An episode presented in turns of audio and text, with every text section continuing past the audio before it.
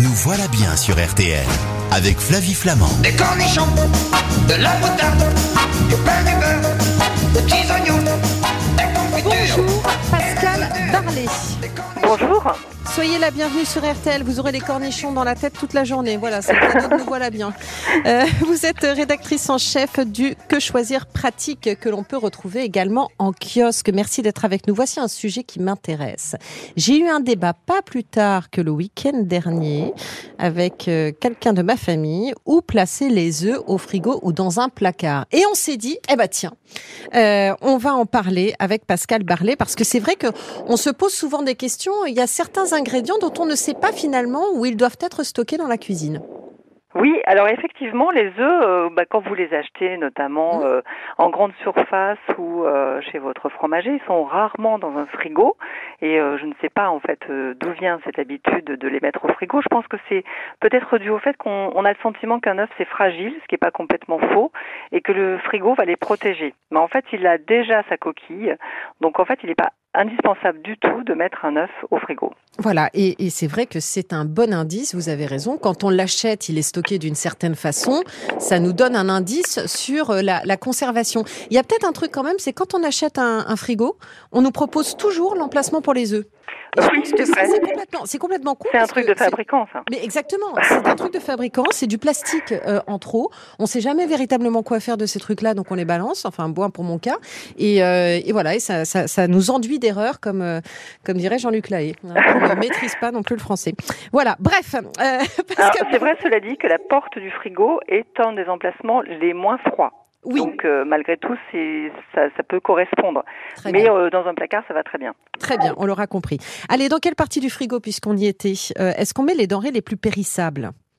Alors, les, les denrées, enfin, en général, on, on met en fait devant le, le frigo ce dont on se sert le plus souvent. Alors devant, c'est-à-dire le plus proche pour la Ah, main quand j'ouvre le frigo. c'est ça? Exactement, D'accord. euh, parce que euh, il faut qu'on puisse trouver euh, Mm. facilement.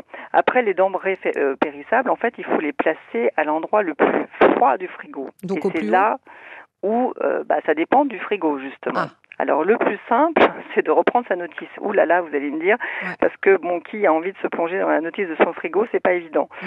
Alors il y a, il y a deux sortes de possibilités. Soit vous avez un frigo à froid statique, c'est-à-dire que en fait, euh, bah, les, les denrées les plus fragiles sont en bas. Euh, et donc, euh, c'est- c'est en général comme ça que ça se passe. Soit c'est un froid brassé, et à ce moment-là, c'est un peu homogène. C'est froid partout. Donc, euh, bon, c'est en gros, c'est tout ce qu'il faut retenir de, de la notice. Mais l'en- l'endroit le plus froid, c'est le mieux pour les denrées périssables. Bon, ah oui, super pratique votre histoire. Donc il va falloir qu'on aille tous plonger notre nez dans nos, dans nos, dans nos notices euh, de réfrigérateur. Je tiens à préciser qu'on peut les retrouver sur Internet. hein. Ne cherchez pas au fond de vos tiroirs. oui, hein. Pouvez- complètement. voilà. Ou avoir le réflexe, euh, quand on achète le frigo, de, de poser la question au vendeur. Exactement. Les fruits et les légumes qui ne vont pas au frigo, il en existe? Alors en fait, euh, là aussi, euh, j'ai envie de dire presque la plupart, on, on a ce réflexe de mettre euh, les fruits et légumes au frigo parce qu'on pense qu'ils vont se conserver plus longtemps. Oui. En réalité, ça altère et le goût et la texture. C'est-à-dire que par exemple les tomates et les concombres, ils vont se ramollir en fait avec le froid et puis surtout ils vont perdre de, de leur saveur. Donc Ok. euh, c'est pas forcément souhaitable de les mettre au frigo. Donc en fait, idéalement, on les met quoi? Dans une sorte de, de, de, de cagette à l'air libre? À température. À température. effectivement. Alors l'idéal c'est une cave.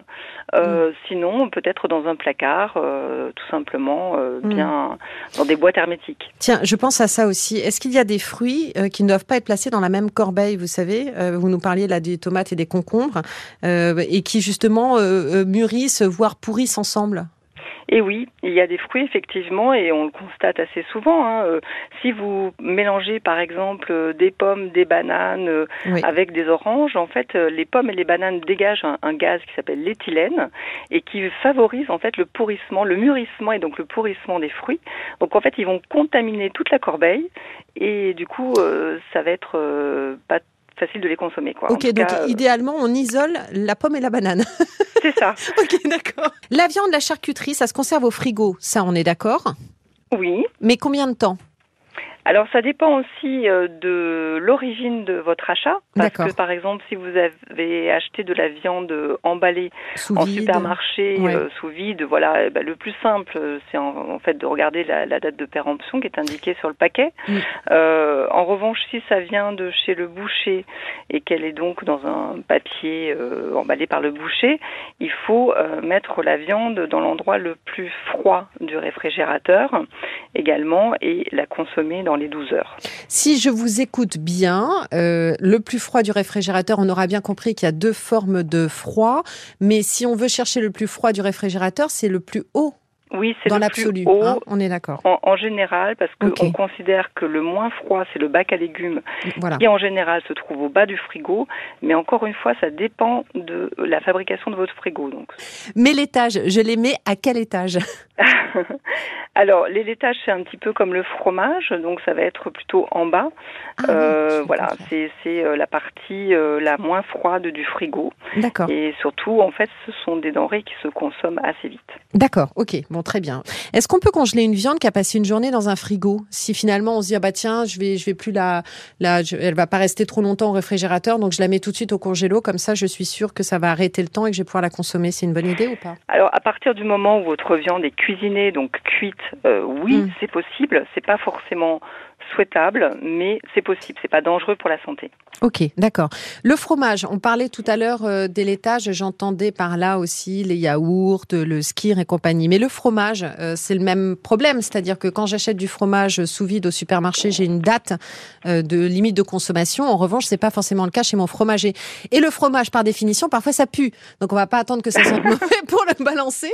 Donc comment ça se passe? Comment est-ce qu'on est, on est sûr de, de consommer du bon fromage? Oui, alors là aussi, c'est vrai que pour éviter que ça pue le fromage, il faut pas le laisser dans le sac plastique. Souvent, on a le sentiment que ça va moins puer, mais ça va être pire. Donc déjà, il faut le sortir du sac. Il faut euh, le mettre dans un sac en tissu de préférence, dans le bac à légumes. Euh, il faut savoir que les fromages euh, frais, par exemple, vont se consommer sous 3 à 4 jours. Ça sera beaucoup plus long pour les fromages affinés. Ok. La boîte à fromage que j'ai à la maison, par exemple, c'est pas forcément utile, quoi. Non, surtout que ça accélère la macération, donc c'est pas forcément une bonne idée. Bon, j'ai vraiment l'impression de faire beaucoup d'erreurs, mais c'est intéressant. C'est justement à ça que nous sert cette conversation. Mais je n'en doute pas une seconde. Le chocolat et le miel, ça se met au réfrigérateur? Non. Non, non, Ah. non, parce que c'est aussi la même chose en fait que pour les tomates et les concombres, c'est-à-dire ça altère le goût et la texture. Hum. Euh, le chocolat euh, va durcir et, et surtout euh, devenir un peu gris très rapidement, et le miel également. Ok. Est-ce qu'on peut mettre au frigo aussi les restes d'un plat que je prépare, moi, à la maison? Je fais mon plat, mon chili con carne, par exemple, et puis je veux le mettre au réfrigérateur parce que je sais que je ne vais pas tout consommer à l'heure du déjeuner. Il faut que j'attende que mon plat soit froid pour le mettre au réfrigérateur Oui, c'est mieux parce qu'en fait, euh, s'il est chaud, il va y avoir un effet de condensation euh, qui en fait va réchauffer l'ensemble du frigo. Ce qui Ok. n'est pas une bonne chose pour la conservation des aliments. Donc en fait, il faut le laisser refroidir un petit peu, euh, pas euh, 48 heures, hein, parce que pour le coup, les bactéries vont se, Mm. se greffer sur le plat, mais en tout cas juste un petit peu pour qu'il soit euh, à température avant d'être au frigo. Vous les mettez où, vous, vos herbes aromatiques? Parce que alors, ça, pour moi, c'est un mystère. Enfin, j'ai un truc, je vais vous le dire après, mais, Mhm. mais vous les mettez au réfrigérateur? Alors c'est oui, en général, je les mets également dans le bac à légumes. Ouais, Euh, c'est c'est là que en fait elles se conservent le mieux et c'est vrai qu'il faut aussi qu'elles ne soient pas dans un sac en plastique parce que pour le coup elles vont pourrir très vite Mhm. mais plutôt à l'air libre et puis c'est c'est bien de les laver un petit peu avant. D'accord. Et moi, ce que je fais, c'est que je leur mets, je les lave avant, je leur mets le cul dans un, dans un sopalin que j'ai humidifié. Ah, pas bête. Mais hey, il y en a là-dedans. hein. un petit peu de papier euh, sulfurisé pour euh, maintenir le, le, le, le papier, le papier euh, humide. Et, et Ouais. ça- et je les conserve beaucoup plus longtemps dans le bac à légumes. Voilà, Eh ben, c'est- la technique que j'ai trouvée. Parce que ça n'est pas simple de conserver ces herbes aromatiques. On demandera à Angèle Ferremac justement tout à l'heure comment elle fait de son côté. Euh, quand on a un congélateur, c'est quand même super pratique. Mais il y a bien des règles d'or de la congélation aussi.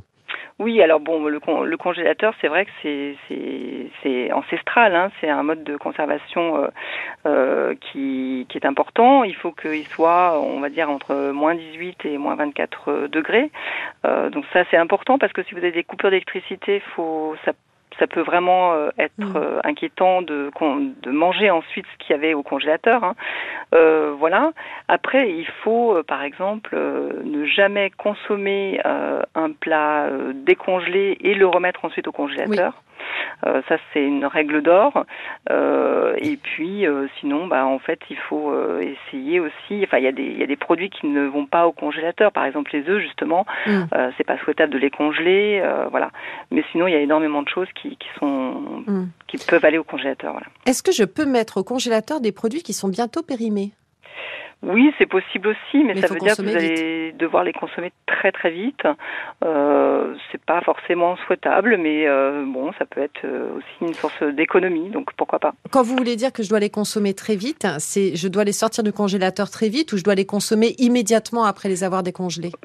Vous avez deux à trois jours maximum pour euh, pour les consommer après qu'ils aient été décongelés. Ok, très bien. Dernière question sur les congélateurs. Est-ce que je peux manger un aliment que j'ai congelé il y a 10 ans? Non. Euh, la durée, en fait, euh, c'est c'est pareil, c'est une chose qu'on ne sait pas forcément, mais en fait, euh, la durée d'un aliment dans un congélateur, c'est 6 mois à 12 mois. Euh, donc, euh, c'est vrai qu'après, euh, c'est pas forcément souhaitable, à la fois pour euh, la conservation des nutriments et puis pour euh, d'éventuels euh, problèmes de bactéries. Vérifiez ce que vous avez dans vos congélos, surtout si ce sont des congélateurs qu'on met dans les garages et dans lesquels il n'y a pas de compartiment. Hein. 6 à 12 mois maximum. C'était super intéressant. Merci beaucoup Pascal Barlet d'avoir répondu à toutes mes questions. Merci à vous. Grâce à vous, on va euh, stocker différemment et je rappelle que tous ces conseils, on les retrouve dans le magazine Que choisir pratique actuellement en kiosque. À bientôt, prenez soin de vous. Salut Pascal. Merci, au Merci à vous. Au.